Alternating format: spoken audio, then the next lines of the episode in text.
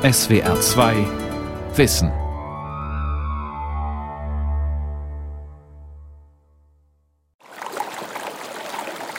Karfreitag in Pschlaps, einem winzigen Bergdorf Nordtirols. Eine graue Wolkensoße hängt in dem tief eingeschnittenen Tal. Steile Hänge und schroffe Felswände zu beiden Seiten. Die Berge fast 2600 Meter hoch, schneebedeckt. Von wegen Frühling auch wenn an dem Wiesenbächlein goldgelb die ersten Blumen blühen. Der Wetterbericht kündigt einen erneuten Wintereinbruch an. Es ist 12 Uhr mittags.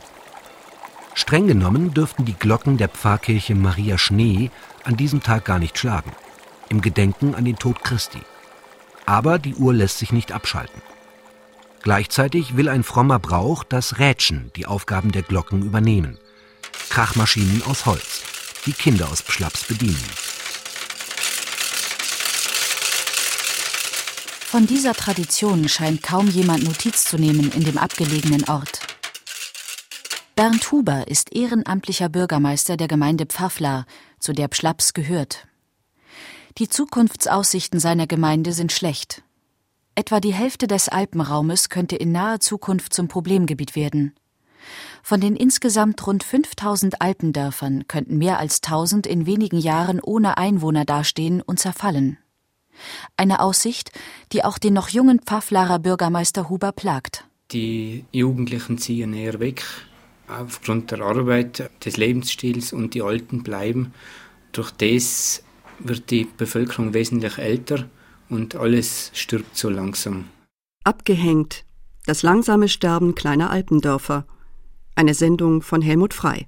Ja, sicher macht man sich Gedanken, aber die schiebt man ein bisschen beiseite, weil man das nicht so wahrhaben will.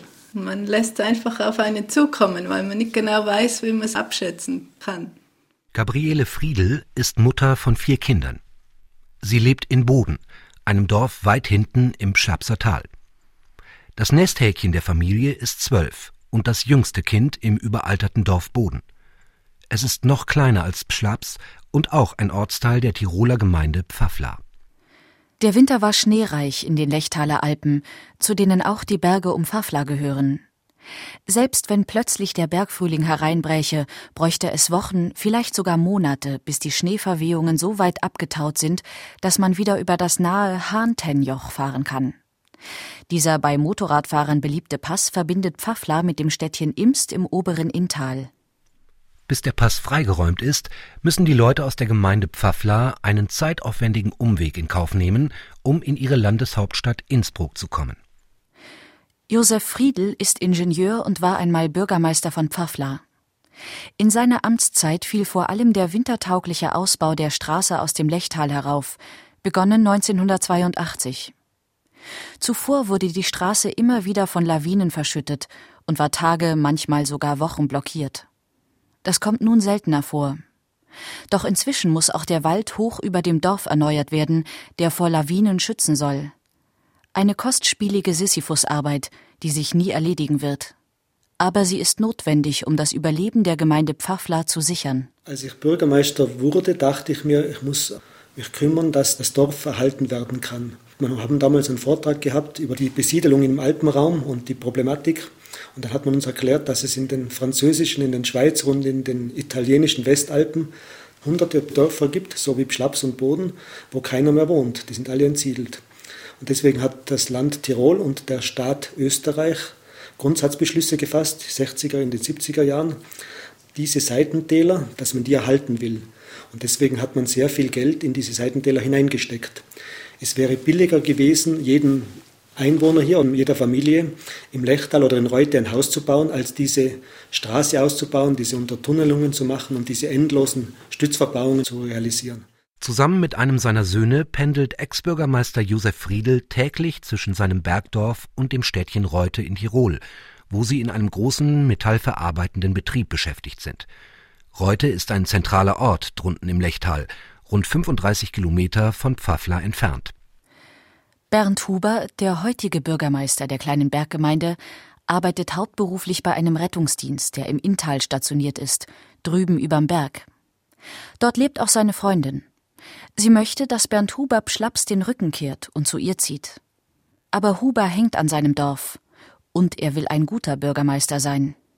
Sorge bereitet ihm die wachsende Verschuldung seiner Gemeinde. Der laufende Betrieb verschlingt alles Geld. Es bleibt kein Spielraum für Investitionen, die Pfaffler als Wohngemeinde attraktiver machen könnten. Auf einem Lehrgang für kommunale Führungskräfte präsentierte Bernd Huber am Beispiel seiner Gemeinde eine Fallstudie über die dramatische sogenannte Entsiedelung in Gegenden wie dem Pschlaber Tal.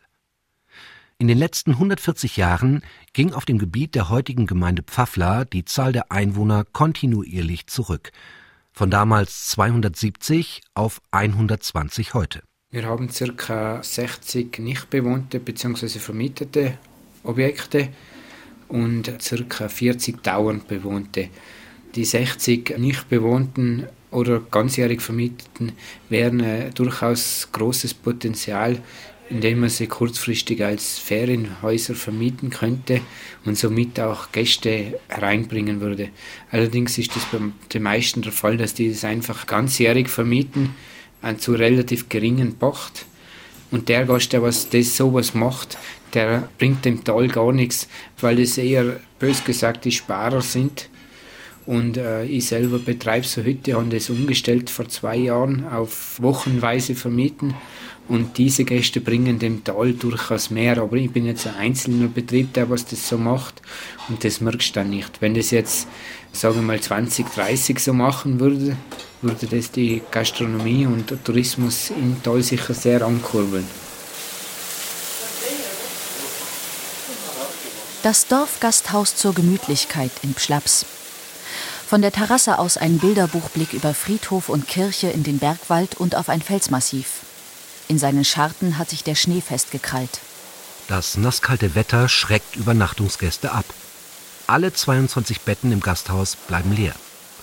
Das Geschäft zieht nach einer Betriebspause, die um den 1. Mai endet, erst wieder an, wenn die Frühlingssonne und die kurvenreiche Passstraße des Hahntenjoch scharenweise Motorradfahrer lockt. Vorerst können der Wirt Bruno Perl und seine Frau, die in der Küche werkelt, einen Gang zurückschalten und sich seelisch auf den erhofften Ansturm vorbereiten. Die Biker bringen Geld ins Haus. Um auch für Wanderer und Urlauber attraktiv zu sein, die nicht mit dem eigenen Auto anreisen, bietet der Wirt einen Taxiservice an. Ein Lift und eine Piste, die Skifahrer hätten anziehen können, kamen nicht in Frage. Die Bergflanken sind zu steil und lawinengefährdet. Außerdem prallt von Süden her die Sonne auf einige Hänge. Obwohl hochgelegen, gilt das Tal daher nicht als schneesicher. Es ist an den Rand einer Entwicklung geraten, die andere Gemeinden der Gegend zu Tourismusmaschinen aufgeblasen hat. Zum Beispiel Lech am Arlberg mit den Teilorten Lech und Zürs. 1600 Einwohner, 8000 Gästebetten, 79 Lifte, 11 Seilbahnen, 64 Restaurants von der Gourmetklasse bis zur Skihütte mit Imbiss. Zwei Welten, nur durch eine Bergkette getrennt. Dort Lech am Arlberg und hier Pfaffler im Schlabertal. Der Gasthof zur Gemütlichkeit ist die einzige Gaststätte im Dorf, die bis auf wenige Ruhetage das ganze Jahr über geöffnet hat. Doch auch die Wirtsleute spüren, dass sich das Dorfleben auflöst. Die Gemeinde hat keinen eigenen Pfarrer mehr und deshalb fällt in Pschlaps der Gottesdienst an Sonn- und Feiertagen turnusmäßig aus, klagt Bruno Perl. Vor 20 Jahren ist gerade nach der Kirche sind die Einheimischen noch gesessen, haben Karten gespielt das hat schon aufgehört, weil einfach die Leute auch nicht mehr so da sind. Und es hat sich auch das Interesse ein bisschen geändert. Gerade die jungen Leute, die sitzen halt abends vielleicht bis 10 Uhr im Gasthof und nachher wollen sie auswärts in die Disco. Eine Blaskapelle, die früher das Selbstbewusstsein der Gemeinde nach innen und außen stärkte, gibt es nicht mehr. Und während Lech mit einer direkten Busverbindung in die 200 Kilometer entfernte Geldmetropole Zürich wirbt, ist Pfaffla nicht an das in der Gegend ansonsten recht gut ausgebaute Netz des öffentlichen Nahverkehrs angeschlossen. Noch hat auch Boden ein Dorfgasthaus, die Bergheimat, die fast das ganze Jahr über geöffnet hat. Wie lange sie sich noch halten kann, ist fraglich. Dabei spielt das Gasthaus auch eine wichtige soziale Rolle im Dorfleben. Die Küche versorgte beispielsweise monatelang einen schwerkranken Mann mit Mahlzeiten. Wer könnte künftig solche Aufgaben übernehmen, zumal der Anteil älterer und kränklicher Einwohner weiter ansteigt. Auch auf dem Land können immer weniger Angehörige alte und Kranke pflegen, und Angebote wie Essen auf Rädern sind so weit oben in den Bergen zu kostspielig. Ein Berg von Problemen türmt sich vor Bürgermeister Huber. Aber er sieht die Veränderungen, auf die sich seine Gemeinde einstellen muss, nicht nur negativ. Sie muss die Enge des heimatlichen Tals überwinden und ein Bewusstsein für die Region entwickeln, meint er. Die hat Zentren wie die Gemeinden Reute mit Arbeitsplätzen in Industrie und Gewerbe oder den lechaufwärts gelegenen Ort Elbigenalb. Bei uns ist es so, dass wir bis vor vier, fünf Jahren zwei Schulen hatten, Volksschulen, im Schlaps und Boden eine und einen Kindergarten. Der Kindergarten und die Volksschule Boden haben leider zugesperrt aufgrund von Kindermangel. Jetzt derzeit gibt es noch eine Volksschule hier, die allerdings in den nächsten Jahren auch zusperren wird. Und die Hauptschule oder Mittelschule oder was auch immer muss entweder in Reute oder in Elbegenalb besucht werden. Für uns ist das kein Problem, weil es bei uns immer so war. In der Stadt fahre ich auch gleich einmal eine halbe Stunde mit dem Bus und in einer halben Stunde sind sie bei uns auch in der Schule. Die kommen zu anderen Kindern, die Gemeinden kommen mehr zusammen und von dem her ist es sicher nicht unbedingt gerade schlecht. Man muss nicht immer alles selber haben.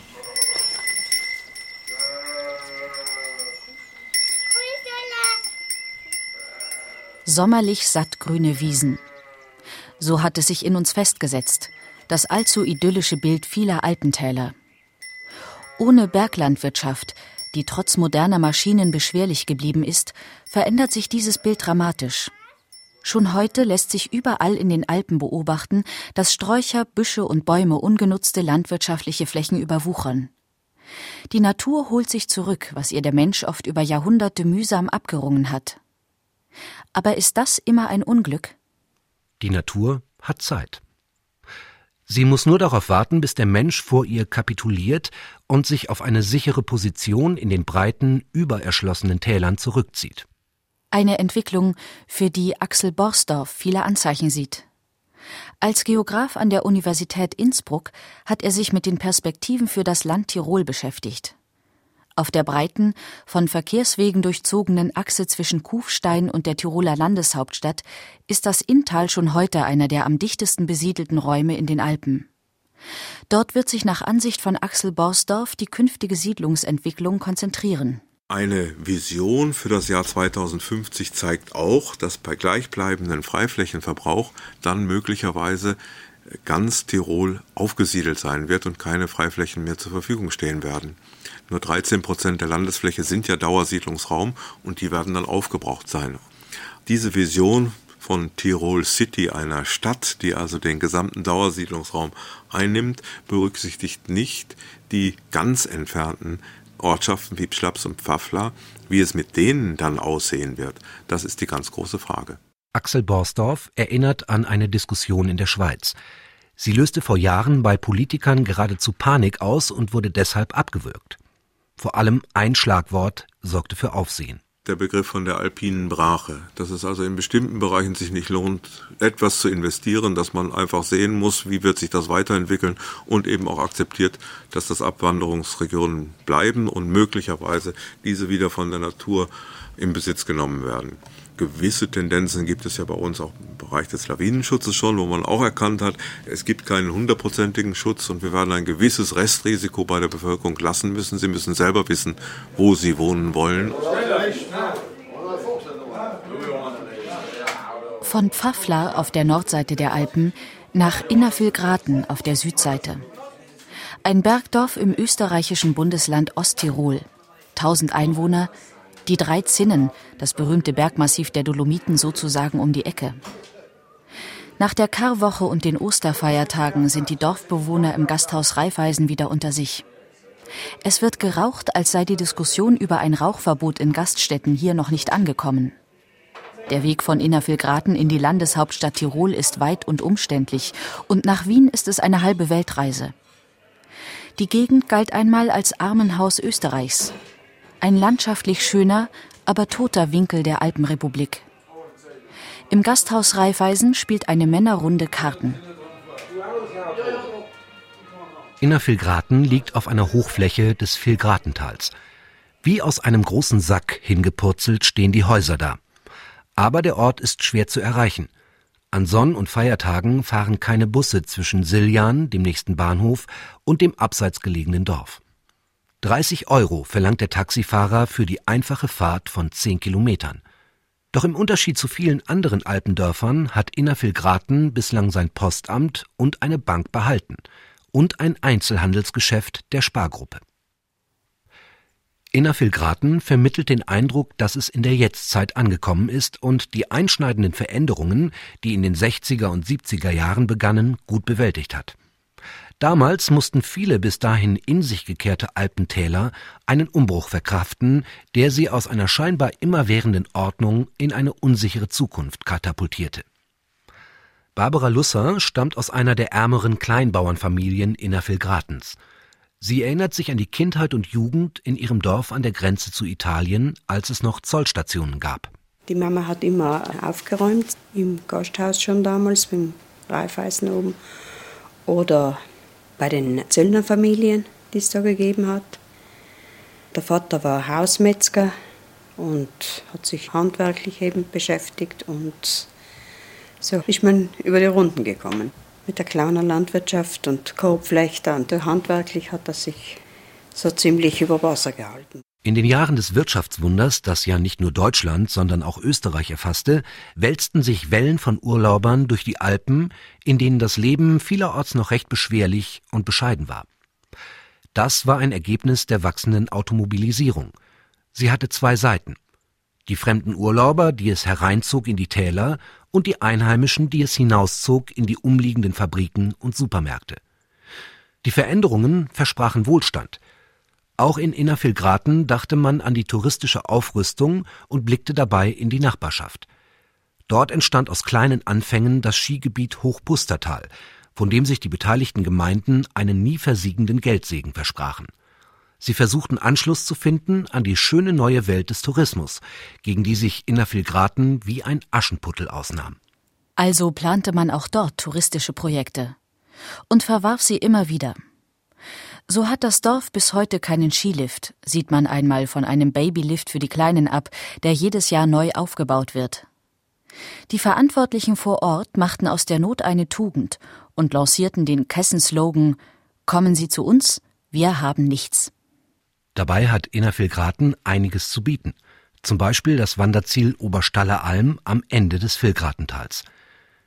Diese alte Siedlung mit 16 teilweise stattlichen Holzhütten und einer Kapelle war ursprünglich nur während der sommerlichen Almzeit bewohnt. Almidylle pur. So mögen es die Urlauber. Landwirt Hermann Senfter ist nicht der Einzige, den dabei ein ungutes Gefühl beschleicht. Von wegen sanfter Tourismus Statt der Alpinskifahrer, die auf Lifte angewiesen sind, fallen jetzt scharenweise Skiwanderer und Schneeschuhläufer ein. Im Sommer rücken Busse mit Ausflüglern an. Der Oberstaller Alm droht der Ausverkauf. Manche Einheimische kommen sich immer mehr wie Statisten vor. Sie machen gute Miene zu einem Spiel, in dem sie in Wirklichkeit nur noch wenig zu bestimmen haben. Die Almwirtschaft verliert an Bedeutung, obwohl die puren Zahlen eine intakte Berglandwirtschaft vorgaukeln. Innervillgraten zählt rund 90 Bauern. Etwa 30 von ihnen sind Landwirte im Haupterwerb, wie Hermann Senfter. Er besitzt etwas Wald, doch in seinem Stall steht nur ein Dutzend Kühe. Seine Almhütte liegt in 1900 Metern Höhe. Von dort wird das Vieh dann etappenweise auf höher gelegene Weiden getrieben. Das Jungvieh erreicht schließlich fast zweieinhalbtausend Meter. Hermann Senfter kommt ins Grübeln, warum er trotz allem zuversichtlich ist, auch künftig als Landwirt überleben und für seine Familie sorgen zu können. Ich weiß selber nicht irgendwie. ich weiß selber nicht warum, sagt Bauer Hermann Senfter in der Sprache seiner Osttiroler Heimat. Einfach zufrieden sein. Möglichst alles selber machen. Ja, irgendwie unbegreiflich, weil die mit 100 Kühen auch nicht leben können. Die haben es härter als mit 20, wahrscheinlich. Aber er kenne keine Alm mehr, wo noch eine Sennerin oder ein Senner lebe im Sommer, sagt Bauer Senfter aus Innervillgraten. Gibt's einfach nicht mehr. Du kriegst keine Milch dort. Du kriegst keine Butter. Es gibt kein Almleben mehr. Es sind Gäste das Almleben ist quasi hast gestorben, kannst du sagen. Viele Beobachter teilen die skeptische Einschätzung des Bauern. Immer mehr Almdörfer sind zu Feriensiedlungen mit Zweitwohnsitzen zahlungskräftiger Städter geworden. Die meiste Zeit des Jahres stehen sie leer. Einheimische können es sich oft nicht mehr leisten, in die Häuser ihrer Vorfahren einzuziehen. Die Abwanderung geht weiter. Auch das Bergdorf Innervillgraten in Osttirol verändert sich. Doch was seine Zukunft betrifft, ist es offenbar besser dran als die viel kleinere Gemeinde Pfafflar in Nordtirol. In Innervillgraten gibt es immerhin einen Kindergarten mit mehreren Gruppen. Das Weiterbestehen der örtlichen Grundschule scheint auf absehbare Zeit gesichert. Trotzdem macht sich der ortsansässige Landwirt und Unternehmer Josef Schett keine Illusionen. Das gibt es schon seit ich denken kann und seit der Generation meines Großvaters schon, dass junge Leute auswandern mussten aus dem Tal. Das ist ähm, auch ein bisschen ein Problem, weil es natürlich ein geistiger Aderlass ist. Nicht? Weil es ja eigentlich meistens so, dass nicht die Dümmsten sind, die abwandern. Nicht? Und es gab ja schon im Mittelalter einmal eine große Auswanderungswelle, weil hier zu viele Leute waren, die das Tal nicht ernähren konnten. Natürlich, ich habe heute fünf Töchter und bei mir am Hof wird eine bleiben vielleicht und eine hier in der Firma. Drei müssen sich irgendwo eine Arbeit suchen, das wird so sein. Josef Schett ist der Sohn eines Bergbauern. Der hielt, wie in der Gegend üblich, Milchvieh, züchtete Rinder. Er hatte aber auch einige Schafe, um die sich Sohn Josef seit seinem achten Lebensjahr kümmerte. Als Erwachsener stand er eines Tages vor der Frage, wie es mit seiner Landwirtschaft weitergehen soll. Klar war, dass es die kleinen Rinderzüchter und Milchbauern in den Alpen schwer haben würden gegen die Großbetriebe in tiefer gelegenen Gebieten, die leichter zu bewirtschaften sind. Josef Schett und einige seiner Landwirtskollegen beschlossen, sich mehr auf Schafhaltung zu konzentrieren. Sie gründeten in Innervillgraten eine Firma, die bald den Namen Villgrater Natur bekam. An die 40 Schafhalter aus dem Tal und seiner Umgebung beliefern den Betrieb heute. Er verarbeitet etwa ein Drittel der Schafwolle, die in Österreich geschoren wird. Inzwischen umfasst die Produktpalette Matratzen und Bettzeug aus Schafwolle, aber auch Dämmstoffe für das Baugewerbe. Nur eine Tür trennt die großzügigen Ausstellungs- und Verkaufsräume der Firma Filgrater Natur von der kleinen Fabrik, in der die Schafwolle verarbeitet wird. In mehreren Schritten nimmt die krause Schafwolle die Form von dickeren und dünneren Fliesen an. Sie werden auch gegen Mottenfraß präpariert. So wie in diesem Ballen gepresst wird die Wolle aus der Wäscherei angeliefert und dann wird sie zu verschiedensten Filzen und Fliesen verarbeitet für die Matratzen, für die Betten und jetzt in diesem Falle hier für die Dämmstoffe. Josef Schett versteht es, die Sehnsucht nach heiler Natur zu nutzen. Viele der Touristen und Ausflügler besuchen mindestens einmal während ihres Aufenthaltes das Naturhaus, den Sitz der Firma. Dort sind derzeit ein Dutzend Männer und Frauen beschäftigt. Das ist nur ein Beispiel für die Initiative, die Gewerbetreibende und Handwerker aus Innervillgraten entwickelt haben. Sie bauen auf das, was sie haben, und das ist eine vergleichsweise intakte Natur, die weder durch Liftanlagen und Skikanonen noch durch Klettergärten und Sommerrodelbahnen gefährdet werden soll. Sie mobilisieren die Kräfte ihres Dorfes, anstatt sich von fremden Investoren und Planungsbüros mit Großprojekten beglücken zu lassen. Solche Ansätze der Selbstbeschränkung können nach Ansicht des Geographen Axel Borsdorf von der Universität Innsbruck eine Chance sein, selbst für etwas abseits gelegene Talschaften. Besinnung auf eigene regionale Stärken, anstatt globalen Trends hinterherzulaufen und am Ende doch zu scheitern. Dennoch werden viele der in ihrer Existenz bedrohten Alpendörfer nicht überleben. Für manche andere gibt es immerhin Perspektiven, die Mut machen. Axel Borsdorf denkt dabei an die Schweizer Region Entlebuch. Dort sieht er Parallelen zu Pschlaps in Nordtirol, dem einsamen Dorf, das vom Lechtal aus erschlossen ist. Entlebuch ist Biosphärenpark in der Nähe von Luzern. Das war ein totales Abwanderungsgebiet. Also das war so schlimm wie Pschlaps. Und nichts war da los. Und dann ist es irgendwann zur UNESCO-Biosphäre erklärt worden und damit zu einer Modellregion nachhaltiger Entwicklung. Und das heißt, dass es dem, im Zentrum zwar ein Schutzgebiet hat, da darf keiner was machen, aber da drumherum gibt es eine Pufferzone und schließlich ganz außen eine Entwicklungszone. Und da soll wirtschaftliche Entwicklung sein. Und im Entelbuch ist es gelungen, drei internationale Konzerne ins Entelbuch zu bringen. Die vielen Arbeitskräfte, die damit ins Entelbuch zogen, haben dafür gesorgt, dass Schulen entstehen mussten, Kindergärten entstehen mussten, dass Infrastruktur, dass Läden entstanden und so weiter.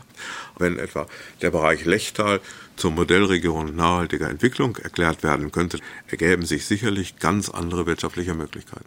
Warum sollte nicht beherzter als bisher versucht werden, zum Beispiel moderne Betriebe der Dienstleistungs- oder Computer- und Softwarebranche in abseits gelegenen, landschaftlich reizvollen Alpentälern anzusiedeln?